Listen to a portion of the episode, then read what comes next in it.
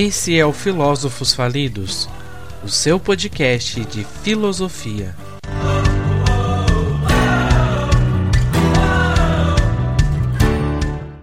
Olá, amigos da sabedoria. Sejam muito bem-vindos ao nosso podcast Filósofos Falidos.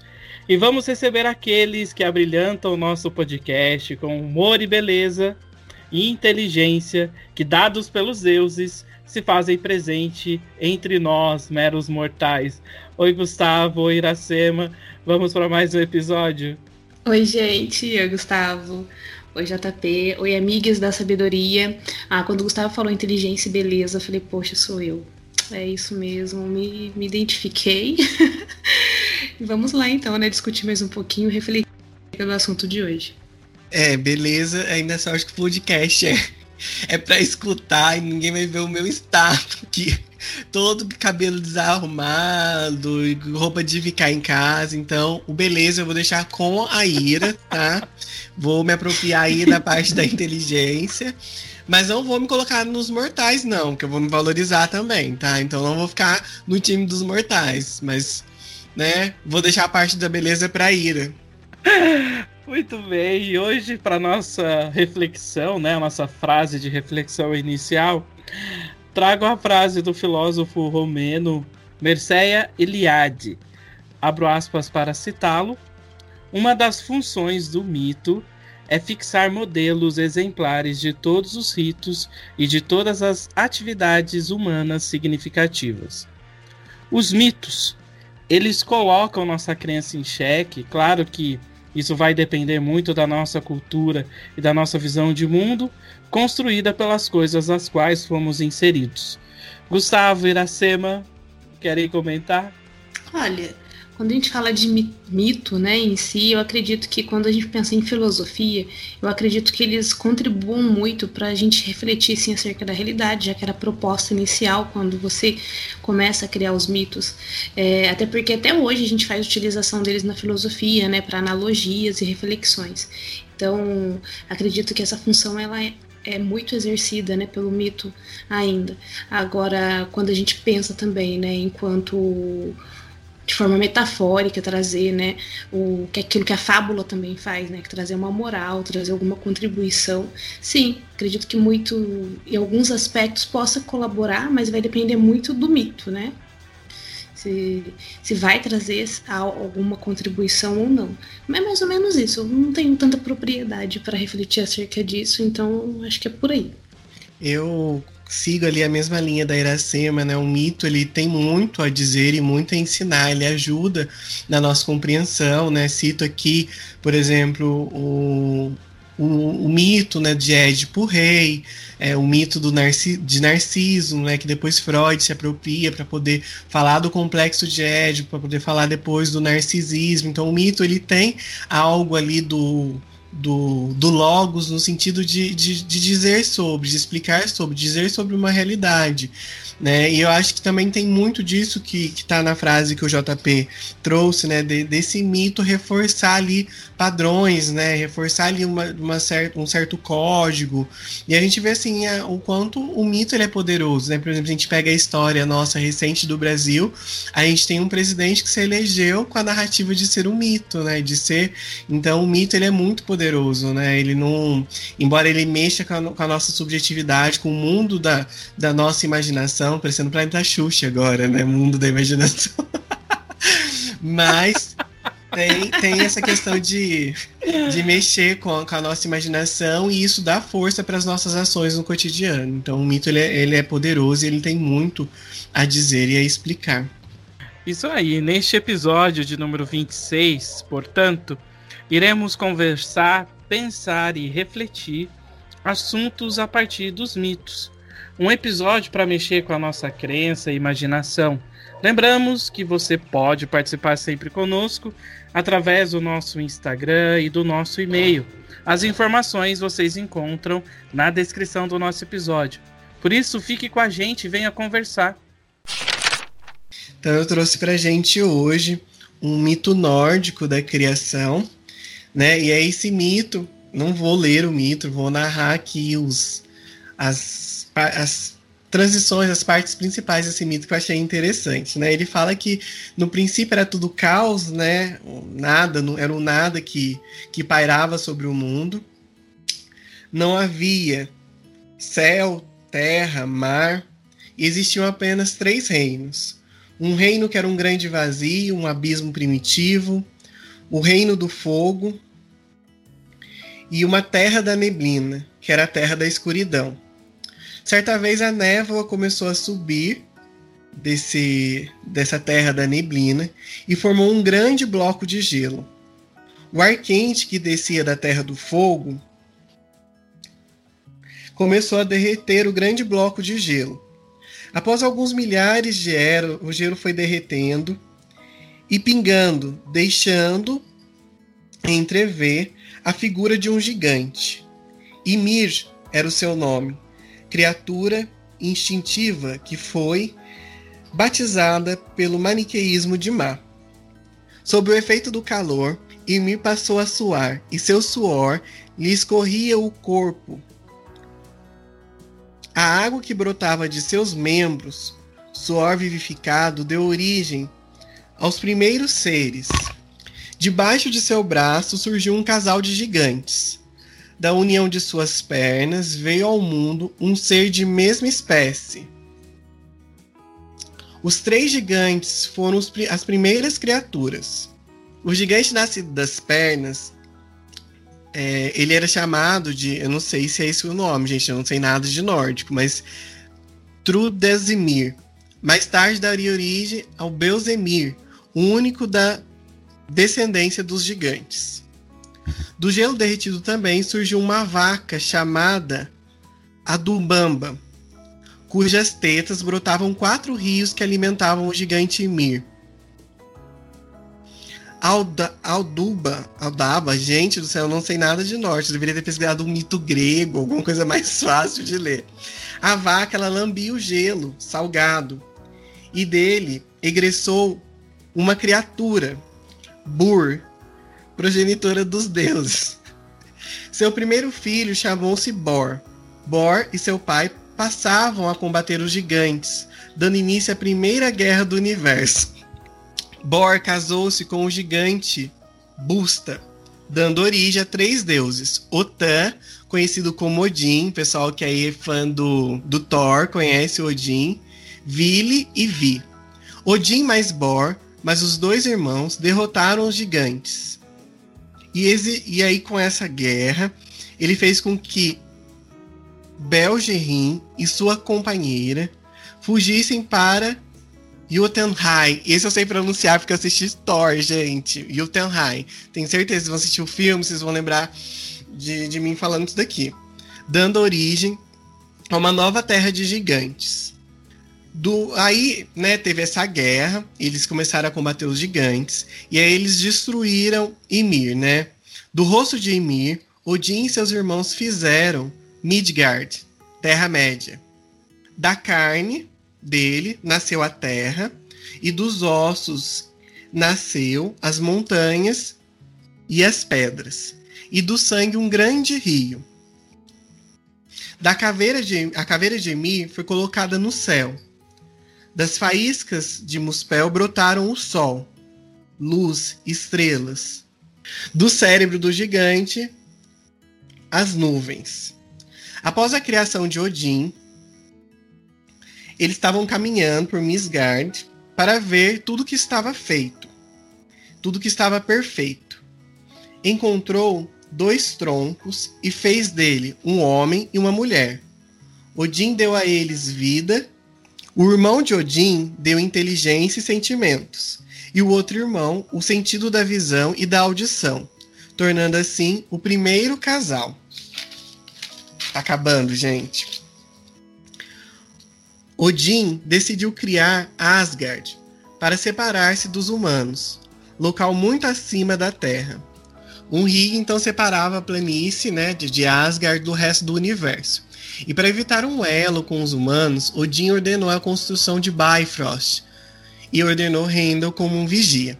Então esse é o mito da criação nórdico que eu tentei narrar aqui para vocês.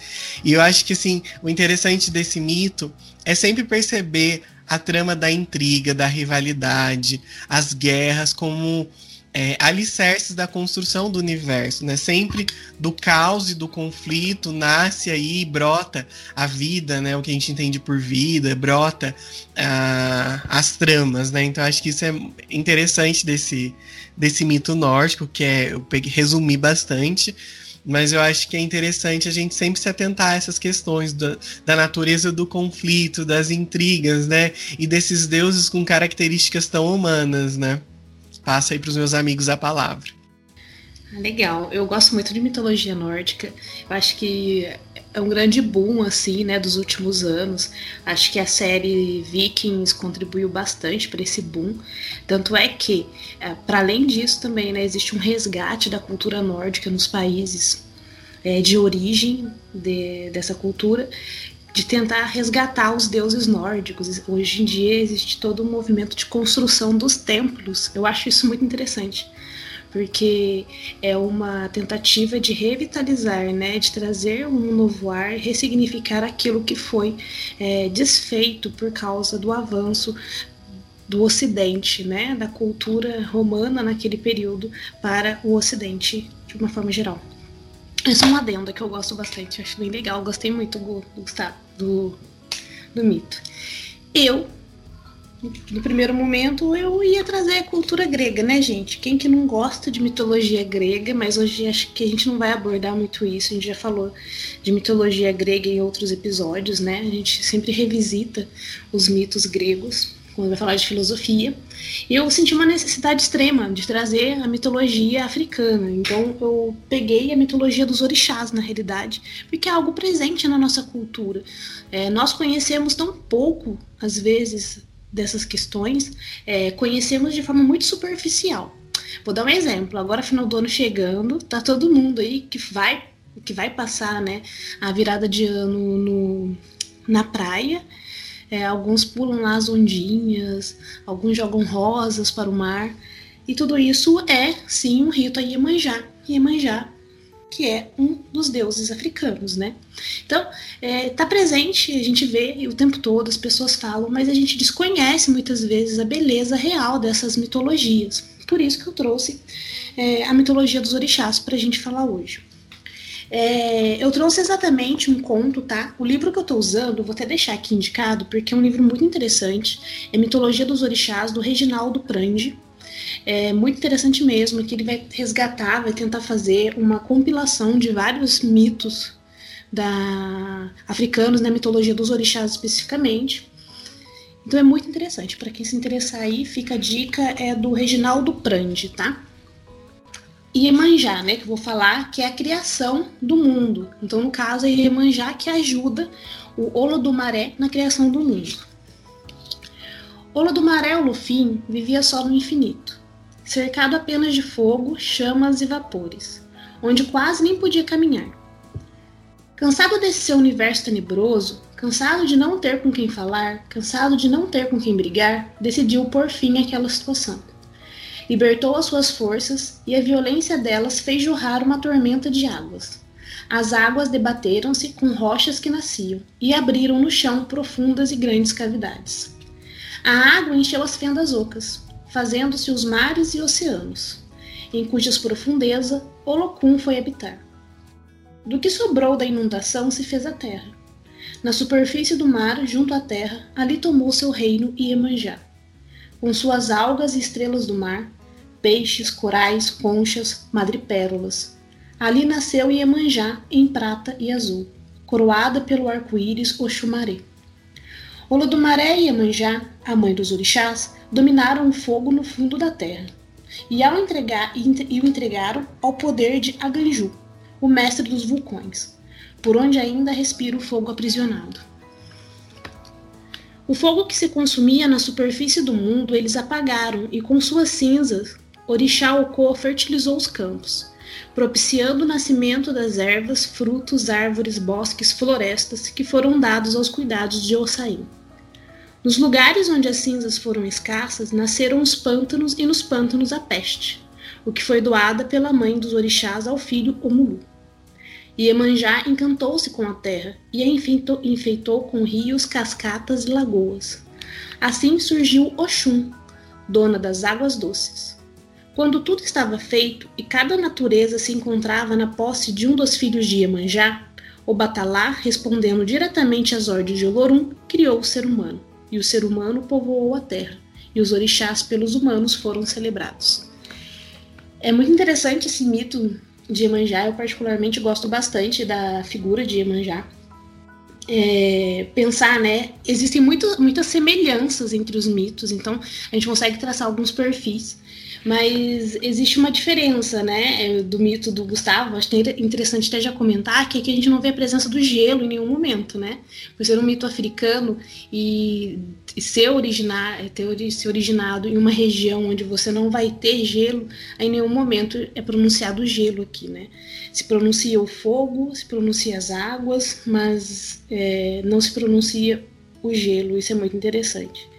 É, eu vou passar então, né? A, depois a gente discute mais sobre o mito. Então, o que eu queria ter apresentado aqui é esse mito mesmo da criação do mundo é, a partir dos olhos da mitologia dos orixás. E deixar agora para o JP, que trouxe um outro mito aí para a gente conhecer hoje. Isso mesmo. E para este episódio, então, que a gente fala sobre os mitos, né? Gostaria de, de partilhar com vocês um mito japonês que também fala da criação e particularmente a cultura japonesa sempre me cativou pelas belas cores vivas em suas roupas, pela tradição literária, pela herança das letras que uma única letra, né, em sua língua corresponde a uma palavra completa na nossa. E por uma história repleta de tradições e costumes que me fascinam muito.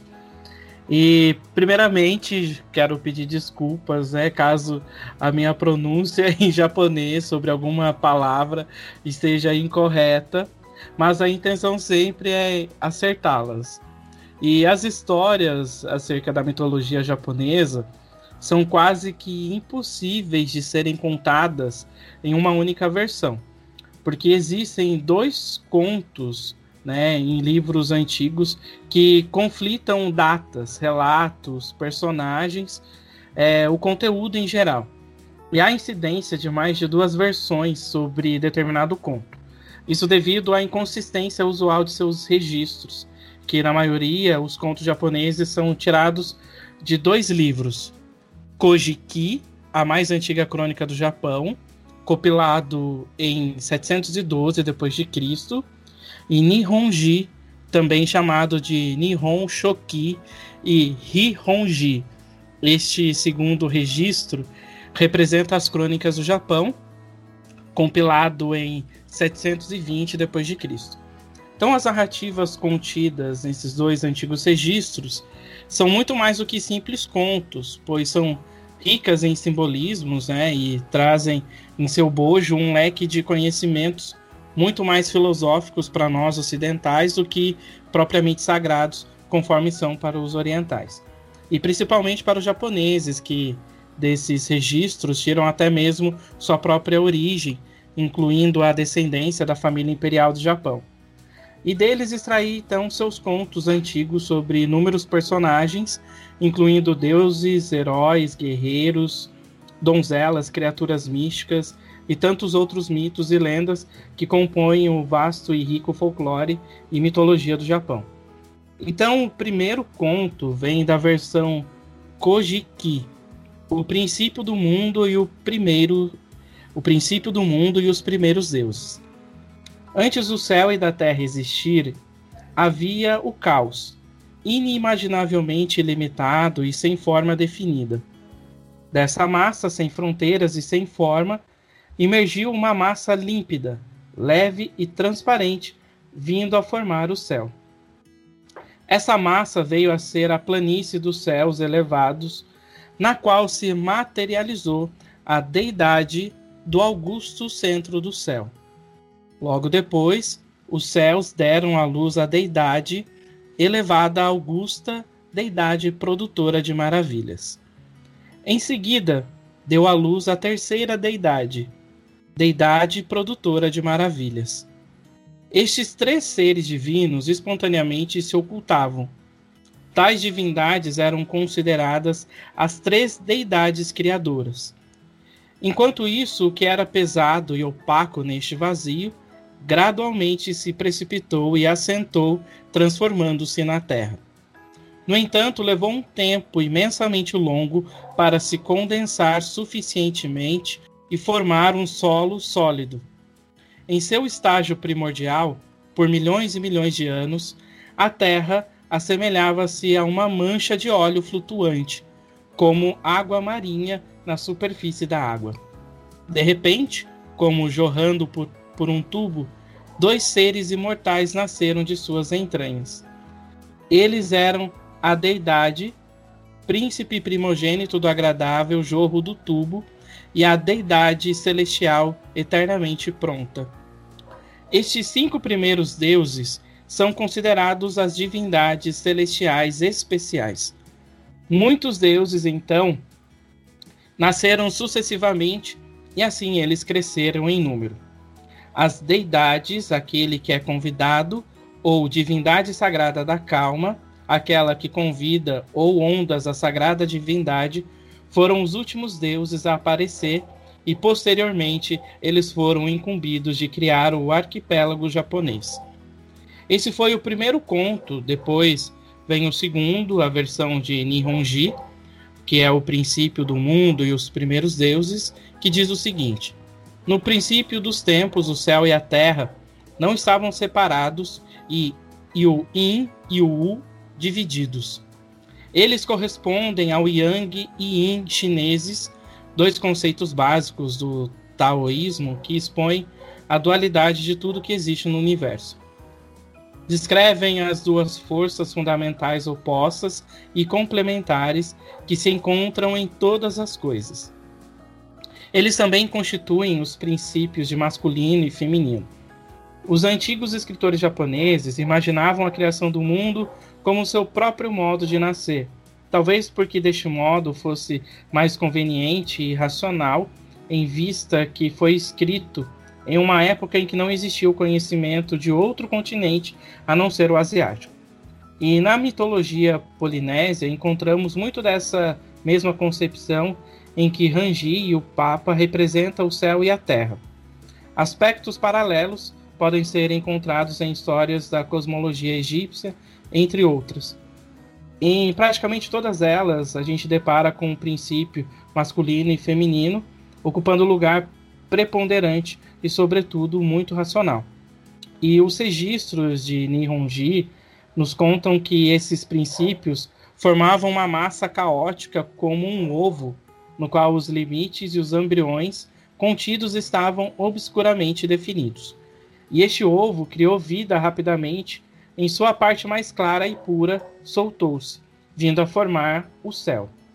Já a parte mais densa e pesada assentou, formando a terra que era comparada a um peixe flutuando e brincando na superfície das águas. Uma forma misteriosa que lembrava o broto de seu caniço surgiu de repente entre o céu e a terra, inusitadamente se transformou, nascendo assim o primeiro Deus, eterno suporte terreno das coisas majestosas. Esse foi o primeiro Deus a nascer no mundo, vindo depois dele outras divindades. Então, esses foram os contos que gostaria de compartilhar com vocês. Na descrição do nosso episódio, vou deixar as fontes do, desse conto e a gente segue então aí o nosso podcast.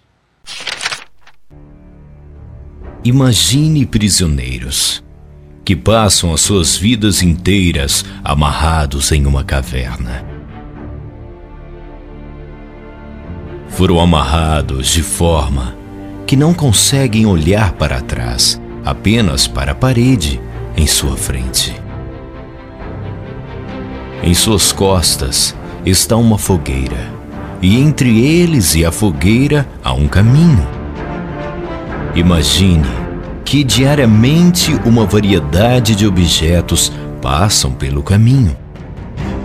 E evidentemente, as pessoas que conduzem suas vidas, suas formas, criam sombras curiosas na parede. Esse é o único mundo que os prisioneiros jamais conheceram. As sombras e os ecos de objetos que nunca viram.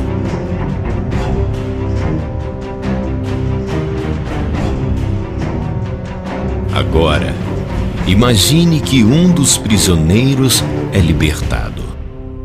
Depois de algum tempo, se adaptando à forte luz, o prisioneiro libertado irá começar a vivenciar o mundo pela primeira vez. E não se parece com nada do que ele poderia imaginar. Com sua nova percepção sobre o mundo, o homem evidentemente quer voltar e compartilhar suas incríveis descobertas com seus antigos amigos. Mas os prisioneiros não conseguem reconhecer o seu próprio amigo. Ele se parece como todas as coisas. Sua voz é um eco distorcido e seu corpo uma sombra grotesca. Eles não conseguem entender sua fantástica história sobre o mundo fora da caverna. Para eles, isto nunca existirá. Mas isto, evidentemente, não torna o mundo fora da caverna menos real. Eu acho que uma coisa que é muito, muito interessante é, nos três mitos né, narrados aqui hoje, é, guardadas as suas peculiaridades, né, guardadas as suas diferenças, mas é, é esse elemento do fantástico, né, dessa é quase que uma abstração, a tentativa de, de explicar a, a, é uma abstração, né, a tentativa de explicar a origem do, do universo. É, é, é, assim, não sei se eu consigo me fazer claro, mas assim, você tentar narrar uma coisa que você não conhece a partir de elementos que são conhecidos do seu é, da sua rotina, do seu dia a dia, né? Então, essa coisa de você pegar algo do, algo do seu cotidiano, né? Os elementos da natureza, a terra, a água, o ar, e você extrapolar isso extrapolar a partir disso uma tentativa de, de entender a origem do, do universo, né? Um efeito, é uma ação imaginativa muito, muito forte. Então, eu, eu gosto muito dos, dos mitos por conta disso, né? Porque eles tentam dizer algo sobre o extraordinário, sobre aquilo que, que a gente não tem é consciência, e é mesmo um trabalho de poeta, é mesmo um trabalho de, de, de artista, né? Você é, transitar para um, um lugar de, de que não é seu, que não é conhecido, né? E passar por barreiras aí da imaginação para tentar chegar num lugar e, e ali narrar a partir da, daquilo que é elemento do seu dia a dia. Então, eu acho isso muito interessante do mito. Eu não sei se eu viajei demais, mas é algo que, que eu acho super interessante do, dos mitos. Essa característica fantástica que o Gustavo falou, é, ela realmente impressiona. Eu concordo com ele. Porque quando a gente pega os mitos em várias regiões do mundo mesmo, aqui a gente teve três exemplos de mitos de regiões bem diferentes, pois a gente tem mitologia nórdica, mitologia africana e mitologia japonesa. São é, o espaço geográfico, né? Pensar nisso no primeiro momento, que são locais distantes e culturas totalmente distintas. A matriz de pensamento de cada uma é diferente. Enquanto na África você tem um conceito de ancestralidade, lá no. É, no norte, por exemplo, da Europa, né, onde vai ver a mitologia nórdica, já é uma construção totalmente distinta. É legal na mitologia nórdica, que eu achei bem interessante, quando você pensa na criação do mundo, como se faz as coisas, é feito de um gigante, né? Então é, é vida que brota vida. Ah, e isso é muito interessante, né? Quando o Gustavo falou desse fantástico. Quando você pega elementos conhecido, conhecidos e você extrapola a realidade, né? É um exercício imaginativo. Aí me fez pensar aqui num exemplo, por exemplo, do Oxumaré, que o mito mesmo, né, de criação é, do Oxumaré, que eu achei muito interessante, é muito legal. Eu vou ler para vocês é rapidinho é, falando sobre a criação do, do arco-íris, é muito legal, né? Conta-se que o Xumaré não tinha simpatia pela chuva. Toda vez que ele reunia suas olhava a terra por muito tempo, o Xumaré apontava para o céu ameaçadoramente com sua faca de bronze e fazia com que a chuva desaparecesse, dando lugar ao arco-íris.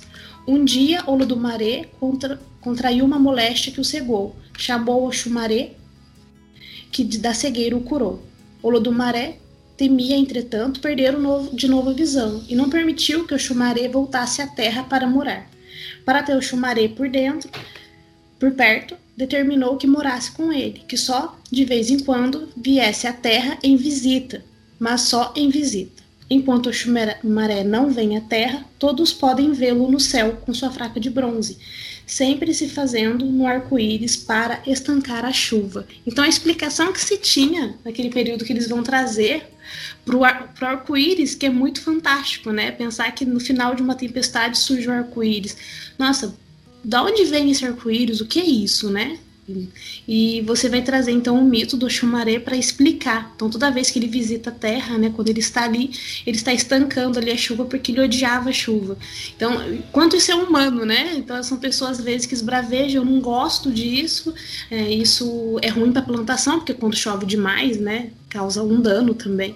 E, a, e o arco-íris vem então, como o, o, fim da tempestade, mas é a chumaré lá em cima. Então, eu acho muito interessante quando o Gustavo falou isso do fantástico, porque é mesmo, né? Como que esse exercício imaginativo, mas de, tenta, é, de tentativa de conhecer a realidade, né? Porque a mitologia ela antecede a filosofia e a filosofia vem aí numa forma de contestação dos mitos. Então é até interessante a gente fazer um episódio de mitologia, porque por mais que a filosofia utilize da mitologia, ela nasce combatendo ela, né? Não sei se essa palavra é mais correta, ou mesmo às vezes critico um pouco o uso dessa palavra quando se fala de combater o mito, mas é sim, é, é uma postura de trazer uma explicação mais racional para a realidade. Então, a gente vai trazer a cosmologia, né? A palavra cosmologia de conhecimento, em, é, em contraponto a essa cosmogonia, que é a explicação da criação do mundo pelo mito. Então, isso é muito interessante. Eu gosto bastante, é um assunto que me agrada muito e acho que vai render aqui hoje. É, nessa perspectiva que a Ira falou, né, da filosofia e, e mito, eu gostaria de deixar já logo de antemão, né, um questionamento aí. É, se a filosofia nasceu realizando uma transformação gradual sobre os mitos gregos ou nasceu por uma ruptura radical com os mitos. Não sei o que, que vocês acham, mas fica o questionamento aí. Mas é muito interessante mesmo quando a gente para e, e pode, e pode né, perceber esses mitos, né? Acho fundamental né, a gente entender a, a própria linguagem dos mitos. Isso é bastante interessante. A gente vê que a maioria dos povos e as culturas elas vão mais ou menos no mesmo sentido, tentando explicar a sua realidade. E isso eu acho interessante, porque o Joseph Campbell, que é um mitólogo, que ele diz o seguinte, né, abro aspas para citá-lo, que o mito é de fato uma experiência de sentido. Então, para dar mais sentido para sua cultura, né, para o seu povo, então o mito ele vem para dar esse sentido que falta, né? Porque o mundo é, no qual a gente se encontra, né, desde o princípio, sempre está falando, né, com, com o ser humano. E para compreender o mundo, é, a linguagem, o conhecimento dos mitos, então eles são fundamentais para que possa aprender a decifrar certos símbolos, né? E a vida de todo ser humano, ele não acontece num mundo opaco e inerte. O homem, a partir do momento em que consegue decifrar e fazer a leitura do mundo que está à sua volta, ele se depara-se com esses mistérios. Então, aquilo que falta de sentido, né, o mito ele vem trazer esse sentido. Isso até mesmo olhando uma perspectiva mais atual, né? A gente que vive aí é, essa realidade do, do, do, de pandemia, então a gente pode ver aí quais a, a falta de sentido que a gente tem, né? Então a gente olha dentro dessa realidade que a gente vive, né? Então, para muitos foi um momento muito difícil, né? Esse momento de pandemia, de ter que ficar em casa e tudo mais. Então, os mitos, a partir do momento que a gente olha, sobretudo, quando a gente vê essa perspectiva do herói, né? Quais as possibilidades e os sentidos que isso traz para a pessoa? Isso eu acho fantástico, que isso causa dentro da pessoa, né?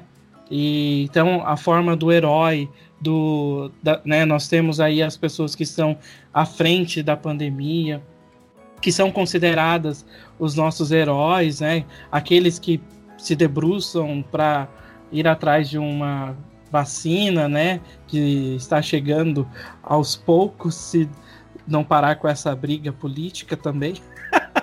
Mas é interessante a gente olhar nessa perspectiva porque o mito ele traz isso, né? Ele vem para dar sentido mesmo para as coisas. Isso realmente é causa, acredito eu, é isso que o Gustavo falou, né? Da, do, do fantástico. E isso realmente é muito interessante quando a gente consegue observar essas questões que são é, fundamentais no mito. O JP, acho que, assim, tentar responder essa provocação que você fez, né? Vou, minha resposta vai parecer que eu tomei em cima do muro. Mas eu acho que de início, a filosofia ela é, ela é um rompante radical com o mito, né? Na tentativa de. Não, a gente vai explicar o, a origem do universo com, com, com racionalidade. Então, de, de início é uma proposta de ruptura radical, mas depois é, acaba que o mito ele continua presente, como você disse, e aí entra naquele processo que a gente tanto estudou na filosofia da linguagem, né, de desmistificação, né, que é quando você tira o mito, mas é, aproveita ali aquilo que tem de, de racional, aquilo de, de que tem é, uma certa lógica.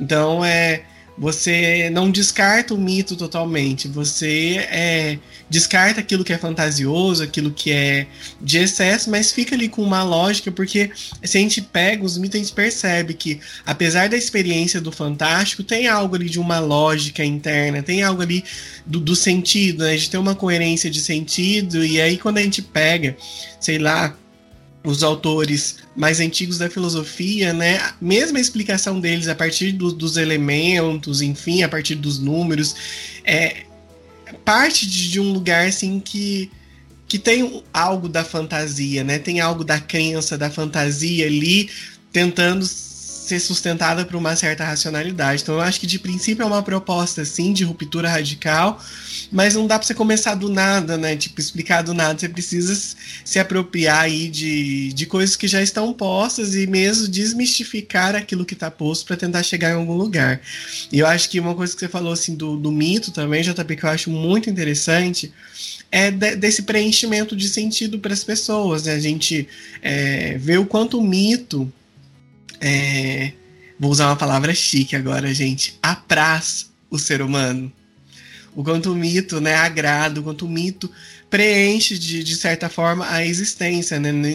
Nesse momento que a gente está na pandemia, o quanto o mito, por exemplo, da, da criação não dá força para as pessoas acreditarem que vão vencer é, essa etapa difícil, né? Então o mito, ele de certa forma, mais uma vez, apraz o ser humano porque ele realmente preenche, ele agrada e preenche muitas lacunas que a gente não consegue. A gente mesmo, quando a gente está com um problema difícil de resolver e que a gente já esgotou, a nossa racionalidade já está exausta, a gente começa a, a jogar para o mundo da fantasia, a gente começa a pensar em soluções que a gente sabe que não cabe, mas que para aquele momento é, resolve, é, pelo menos momentaneamente, o nosso, o nosso problema.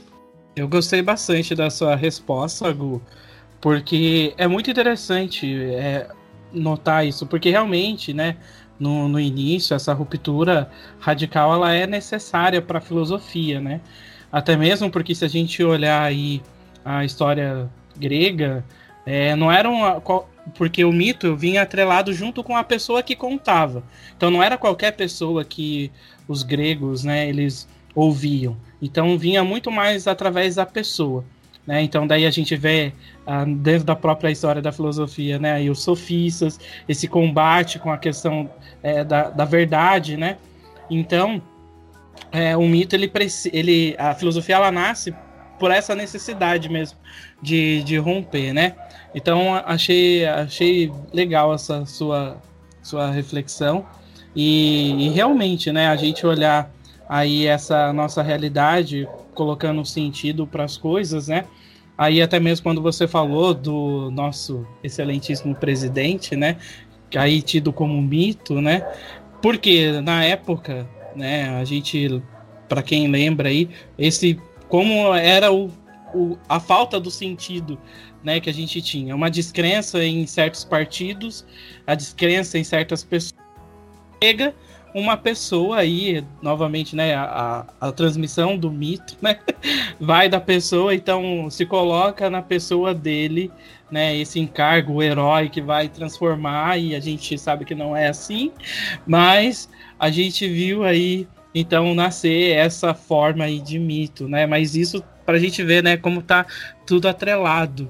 Então é bem interessante a gente poder falar sobre os mitos nesse episódio. Acho que é fantástico. É, quando a gente fala essa questão da ruptura, né? É, romper totalmente, né?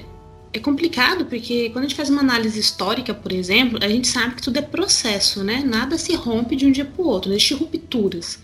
Ah, hoje é assim, a partir de amanhã será de outro jeito. Não, hoje acordei, acredito no mito. Amanhã a gente acorda novamente. Não, não é assim, não, não é assim que funciona, né? Historicamente dizendo, é, tudo é processo. As coisas vão se transformando gradualmente. Claro, revoluções acontecem, mas até mesmo para as revoluções acontecer, tem todo um acontecimento anterior a ela. Então, acredito que quando a gente analisa a partir dessa perspectiva, pensar em uma ruptura total e somando também com a contribuição que o Gu já trouxe, né, acerca dessa questão que ele acabou de falar. Então, é complicado falar com uma ruptura total, né, porque não rompe, né, porque para além da dessa compreensão só histórica mesmo, como o Gustavo falou, a filosófica também, porque você ainda vai aproveitar o que há de logos dentro dela, né? Então, o que há de razão dentro do mito. Então, a gente ainda traz isso sim de forma muito forte, tanto é que hoje é tema ainda pra gente, né? A gente ainda recorre ao mito para poder explicar a realidade.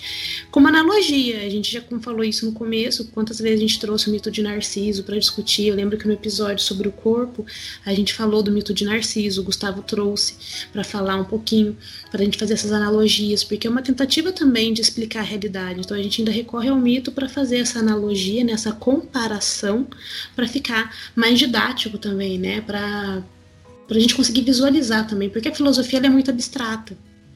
E se a gente não usa desses recursos, pode ser que é, é, de difícil compreensão mesmo, né? Então, quando você quer expressar uma ideia, expressar um argumento, você vai utilizar de todos os recursos necessários para você conseguir levar aquilo que você pensa. Então, o mito ele colabora também nesse sentido. A gente pode pensar que é uma dimensão da própria linguagem. Então, ele vai contribuir para transmitir um conhecimento. Então, você usa do mito para fazer isso. Então é bem interessante. Acho que então a filosofia não vai romper totalmente, né, com esse mito.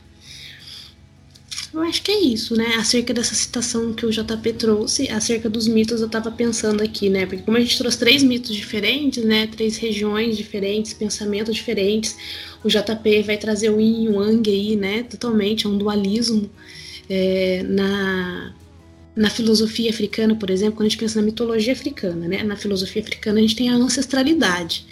Agora, na mitologia africana, a gente vai ter uma ideia de que, por exemplo, no, na mitologia que o Gustavo trouxe, falou-se de criação, né? Os homens foram criados a partir de uma única coisa.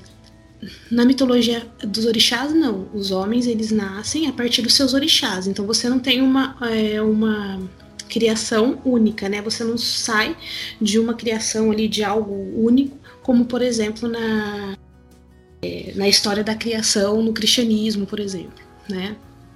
E isso é interessante, porque é, é, legal pensar que dentro da própria religião mesmo africana, você, afro-brasileira, né, acho que é melhor falar dessa maneira, é, você vai ter uma outra dimensão. Então, a maneira como você compreende a realidade, ela vai estar relacionada também com esse mito, né, com essa criação do mundo. Então, quando você pensa, por exemplo, que é, o que seria, né, os homens, é, a gente vê isso na cultura, por exemplo, nórdica. Você vê hoje na Europa como eles têm uma forma de comportamento diferente do comportamento, por exemplo, na África. Na África a gente tem uma alteridade, né, muito forte. E isso é presente na história deles, na cultura, tanto é que o Ubuntu tá lá, é, esse conceito de, é, de que nós somos no mundo para o outro. Então isso faz parte então dessa, é, dessa ideia também de ancestralidade. Mas dentro do mito a gente também tem que pensar que eles nascem dos orixás, né? Então esse pensamento vem de lá, está presente ainda dentro do pensamento afro-brasileiro, porque as religiões, tanto da Ubanda quanto do Candomblé, está presente, né? Os orixás estão presentes aí nessas religiões. Então, quando a gente fala, por exemplo, que eu sou filho de um orixá, é porque realmente eu vim dele. Então eu tenho todas as, as características dele. Então eu tem essas características. É, isso me lembra muito, dá para fazer uma, uma associação com a astrologia, né? Dentro da astrologia a gente tem muito essa questão também do signo. O JP que conhece mais que eu, ele gosta bastante, né? E vai falar, né? Então a, tem a ver com a, os meus ascendentes, tem a ver com a posição né, dos astros no meu nascimento, eu vou ter certas características. Dentro da mitologia africana, é próximo. Então, o, as minhas características elas estão relacionadas com o orixá meu de criação, né? Que ele me criou. Então, isso é muito interessante. Eu acho que é um pensamento bem distinto do nosso, né? Então, é uma diferença, né? Que há. Então, a gente consegue pensar hoje a cultura, né? De um povo a partir disso também. Eu acho bem legal. É, eu acho que nessa questão, né? A, na, da ruptura, né? Acho que é só nessa questão mesmo do, do início da filosofia, né, nessa, nesse embate com a verdade. Mas não tem como a gente cancelar, vamos dizer assim, né, o mito. Porque acredito que, daí novamente eu falo da questão do sentido, né? Porque em todas as culturas e em todos os tempos, isso é primordial, né? Ter sentido e dar sentido para as coisas, né? Acho que, que isso é, é muito interessante mesmo, né?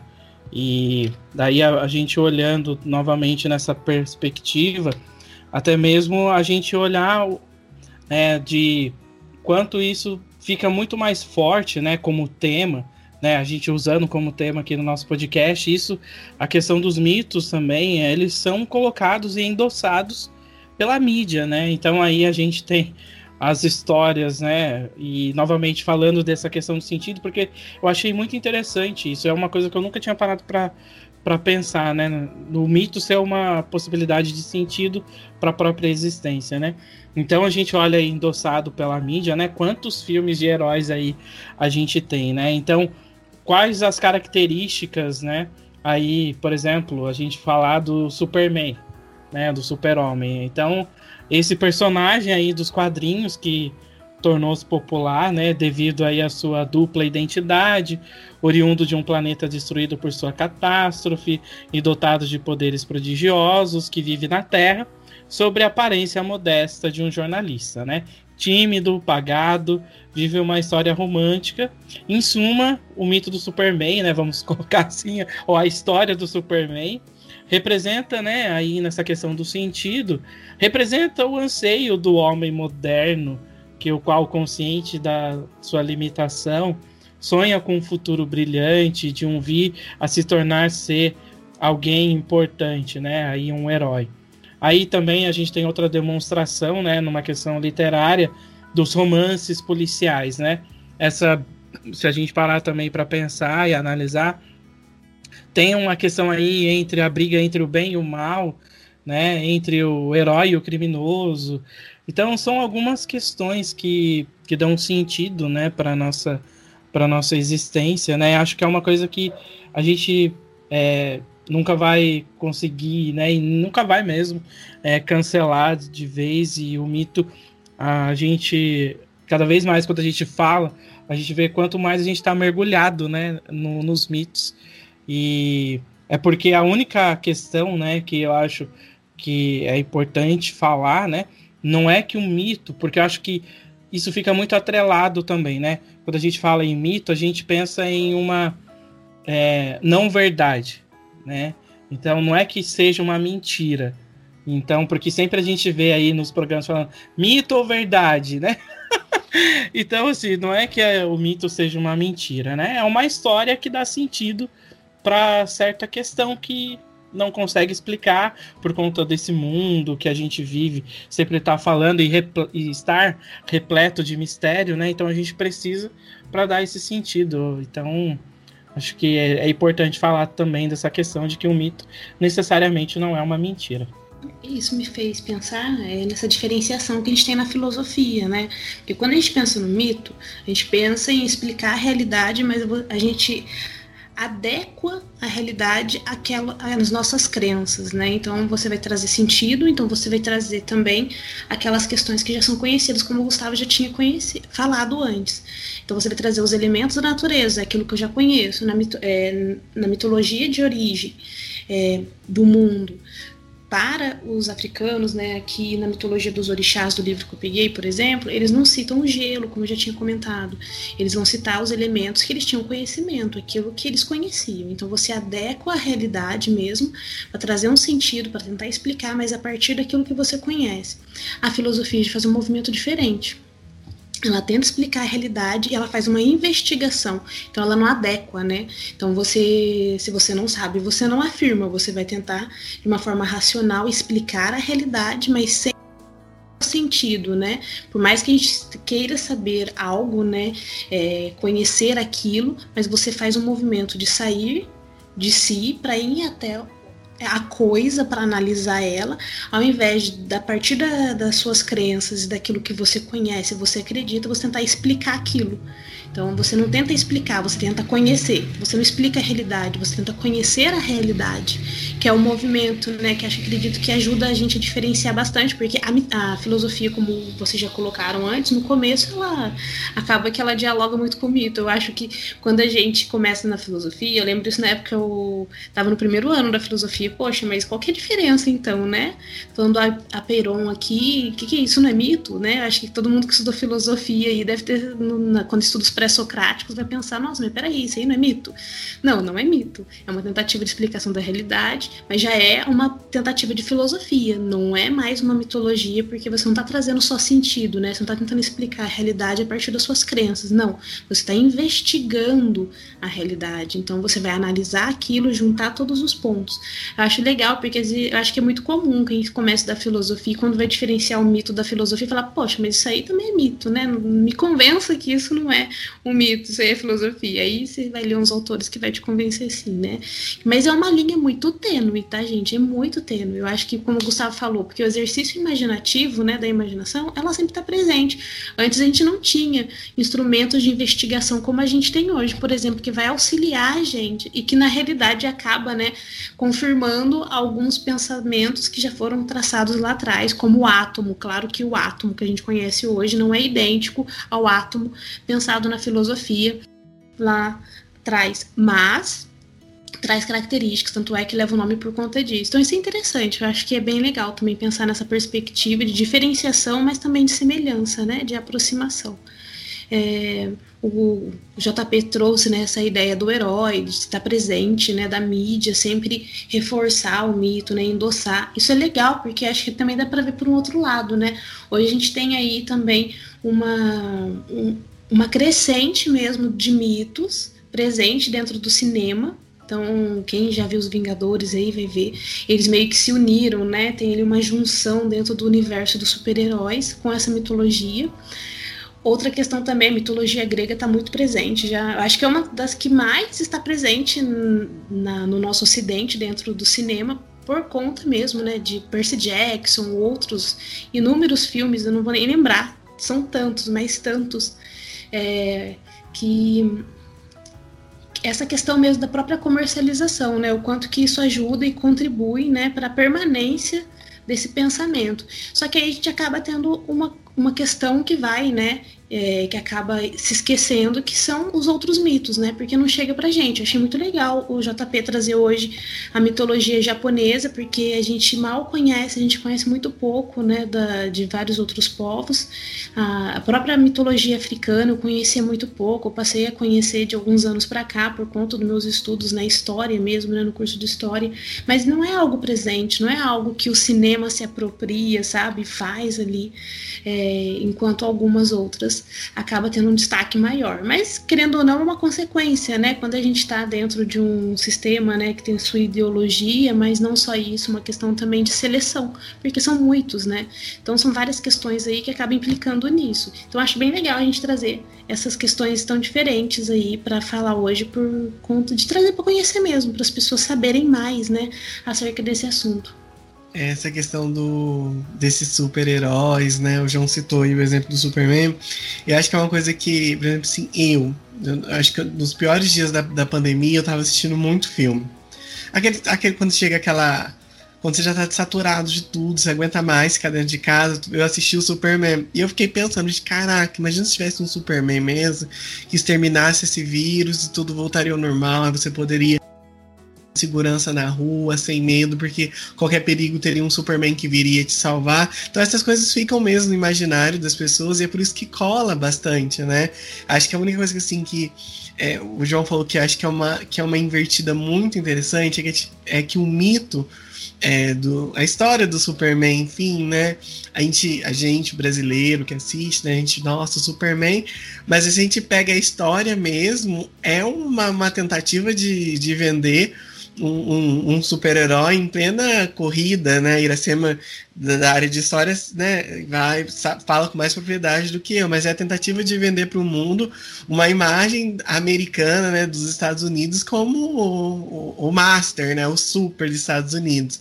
Então acho que isso é muito legal, que muitas vezes o mito, da mesma maneira que ele tenta explicar uma realidade, através dele você consegue se desviar da verdadeira realidade. Eu acho que vou fazer aqui um link mais uma vez com o nosso ilustríssimo presidente. O quanto a ideia de mito, até hoje, impede que as pessoas enxerguem é, as sequências de erros catastróficos do nosso governo federal. Então, assim, não, mas ele é um mito, ele é o salvador da pátria, e aí as pessoas não conseguem enxergar. Então, o mesmo mito que né, é uma explicação da realidade. Muitas vezes você perde o logos que tem nele, você se você perde a, a realidade. Então, acho isso muito interessante do mito, porque ele tem uma função de explicar a realidade, mas esse mesmo mito pode confundir. Então, a gente nunca pode perder essa lógica, né, que existe dentro do mito, né, essa racionalidade que existe dentro do mito para a gente não ficar cego. E eu estava pensando numa outra coisa aqui também, quando vocês estavam falando desses mitos que explicam a origem, é muito interessante pensar que esses mitos quase que imediatamente geram ali o dois, né? O casal, o segundo que vai conviver com o primeiro. E eu penso muito nisso nessa nessa impossibilidade da, da, solidão, até mesmo nesses mitos, porque os mitos da criação sempre tem, né? A lógica, Gustavo, lógico, vai dar origem à humanidade, vai ter que ter mesmo a, a, alguém que dê origem a isso, mas eu sempre falo porque é, é quase que um movimento muito rápido, no mito nórdico, é o, o gelo que se derrete, daí nasce uma criatura, dessa criatura nasce um casal, nasce mais outro. Então, assim, é, parece que tem ali quase que uma impossibilidade do, do, estar sozinho, da solidão, né? Que é algo tão marcante da, da, da, da, da nossa, da nossa espécie, né? A gente tem muita dificuldade de ficar sozinho. Algumas pessoas não podem passar uma semana sem um contatinho porque é o fim do, do mundo, né? Eu não gostam um, de ficar sozinhos. Eu sou quase um sobrevivente porque eu tô sem. Há muito. Mas não vamos entrar nesse período que tô fazendo terapia, tô, tô, tô analisado, tô bem. Mas é. Brincadeiras à parte, mas tem muito disso na nossa sociedade. E se você pega isso nas raízes do mito, tem sempre isso, né? Sempre surge um outro que vai conviver junto muito, muito rápido na história. Não sei se vocês têm essa percepção também, mas os mitos da criação que eu já escutei é sempre um movimento muito rápido. É, até mesmo no de criação, né, que eu li aqui, é, ele estava cansado, né? É, deixa eu pegar aqui só para não falar nome errado, né? O Olo do Maré, né? Quando ele vai criar o mundo, ele está cansado de estar sozinho. Ele fala, ele não tem com quem falar, não tem com quem brigar. É por isso que ele vai criar os orixás, vai criar todo o resto, porque ele não quer ficar sozinho. Então, é, nesse mito aqui já tá bem claro mesmo, tá? É, tá ali, ó. A solidão acho que não é mesmo uma intenção, né?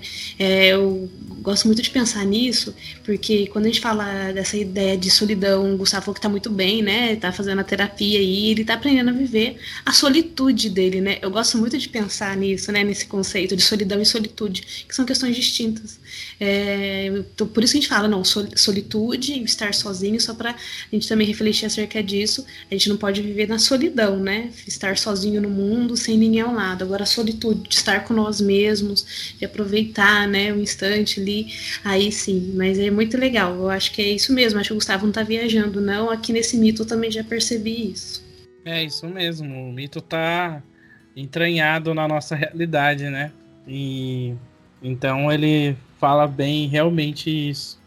E realmente é interessante notar né, essa percepção aí de, de trazer que alguém não pode ficar sozinho, né? Uhum. E, então você realmente não viajou, não. eu, Tem uma coisa que a Ira falou ali na, na né, né, da diferença de solitude, solidão. Eu acho que tem uma, uma, uma citação da Hannah Arendt na. Eu não sei se é na condição humana ou se no, no Eichmann em Jerusalém, eu não sei, não lembro de, de cabeça, mas é uma citação da Hannah que ela tá lá em Platão. E aí ela fala né, que a gente nunca tá tão ativo quando a gente está na presença de si mesmo, né, nos nossos pensamentos, travando, aí citando Platão, um profundo diálogo silencioso consigo mesmo. Então acho que essa questão da solitude é muito isso, né? Acho que eu nunca me sinto tão ativo e tão na presença de mim mesmo quando eu estou pensando. Eu acho que pra gente que é da área da filosofia muito mais potente essa ação do, do, do, pensamento, mas é muito isso, né? Dessa. A Ira falou isso, me veio isso na cabeça, porque é o trabalho. Quando a gente pensa mesmo nas histórias do mito, a gente escuta, a gente lê, a gente viaja. Não é uma viagem sozinha, né? Você tra travando ali um diálogo com você mesmo, você, você quase sai do seu corpo. É uma coisa assim muito, muito fantástico. Essa experiência da, da solitude é, é, assim, muito boa. Eu gosto bastante. Eu brinco, faço piada com, com a questão da, da, da solidão, mas eu, eu vivo muito na solitude, eu acho, eu gosto muito disso. É um aventurar-se, né? É para poucos. É uma possibilidade aí que todo mundo pode, né? Basta se colocar a fazer. Mas não é fácil, né, também, né? Eu não. acho que falta. Nessa nossa sociedade, antes de começar o podcast, a gente tá falando né, da correria do final de ano, do trabalho. Então, às vezes, estar, é, viver sua solitude é meio difícil, né? Que a gente nunca tá sozinho de verdade. nossa. Tá... Totalmente isso. Tem vezes que você quer ficar sozinho, mas você não consegue. É. Você coloca o fone, daí uma pessoa vem, toca em você você tem que sair do seu universo para poder atender a pessoa. É muito, tem muito disso. Mas acho que a gente é sobrevivente, então, porque a gente tá indo contra a lógica do mito que tá falando ali que não, da solidão, né? Uma coisa que eu pensei também é, do mito é, por exemplo, nosso último episódio foi sobre Matrix, né? E o Matrix parte de um mito, né? Então, o quanto o mito está presente na nossa vida hoje, né? Se a gente pega, por exemplo, o mito da caverna, quantas pessoas não estão aí nas suas bolhas, né? Nos seus nos seus, nas suas ilhazinhas, nas suas cavernas. Acho que agora muito mais, né, por conta da pandemia, forçada a ficar dentro de casa, né? Se você tem, se já é uma pessoa fechada, você se fecha mesmo numa ilha. Então, é, o mito está muito presente na nossa vida, muito presente mesmo, que a gente, às vezes está tão presente que a gente se surpreende, né, quando a gente para para pensar no, no, no mito. É isso quando a gente falou né, o tempo todo quanto o mito está presente, quanto o mito ele ajuda né, nesse processo aí de solitude, às vezes de a gente refletir, estar conosco mesmo e pensar a realidade, o mito ajuda. Eu gosto de pensar, por exemplo, eu falei que não ia falar de mitologia grega, mas eu vou aqui falar de mitologia grega, é, na ideia do Cronos, né? Quando a gente pensa dentro da mitologia, a ideia de Cronos, que ele é o deus do tempo, então a gente falou sobre isso, então pensa bem, né, o quanto e essa é a ideia desse mito é destrutiva, né? Porque o tempo ele é destrutivo. Então, ele eu não sei se todos aqui conhecem o mito do acho que conhecem, né? Filosof, é, mitologia grega, acho que é uma das mais difundidas aí na nossa região, aqui no Brasil, aqui no, no Ocidente, né, como um todo. E quando a gente pensa no ele, né, era o rei dos titãs, e depois ele vai comer né, os próprios filhos. Então essa ideia de você, essa ideia é destrutiva mesmo, né? O tempo ele está presente e ele vai aí aos poucos, querendo ou não, né? Quando o tempo vai passando, a gente falou muito disso no último episódio sobre o tempo, tempo, tempo, né?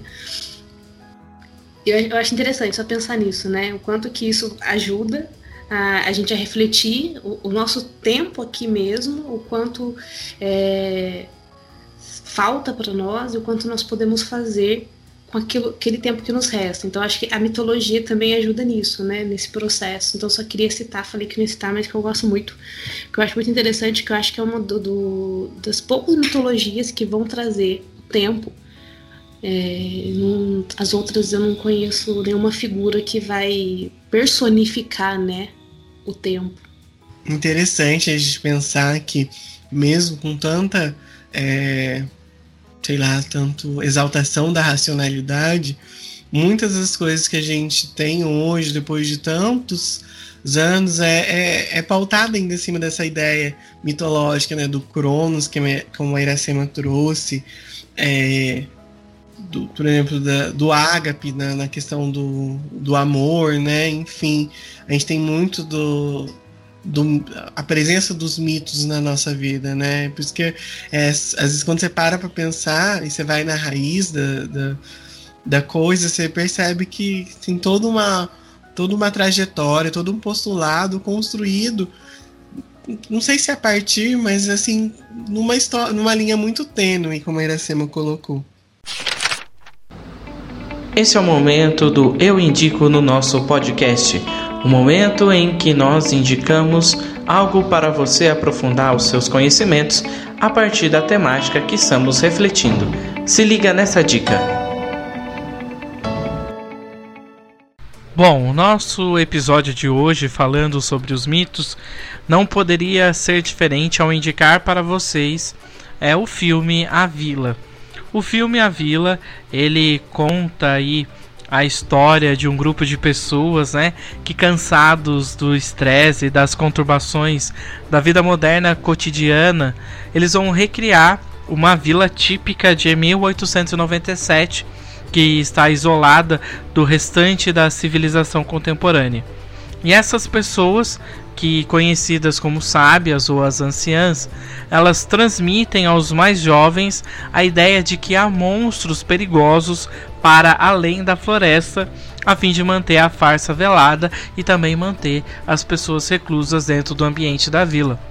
No filme, os anciãos reforçam a ignorância dos mais jovens quando despertam os seus sentidos através do medo, como por exemplo a aversão à cor vermelha e o aparecimento dos animais abatidos. Ironicamente, no filme, a única personagem que consegue descobrir o segredo da fictícia vila é uma deficiente visual chamada Eve Walker, mostrando-nos que os sentidos não são necessários para a conquista da racionalidade. Então, eu indico de hoje é o filme A Vila. Então é isso, pessoal. Chegamos né, ao final de mais uma aventura no universo dos mitos dessa vez. Agradeço a você que ficou com a gente até aqui.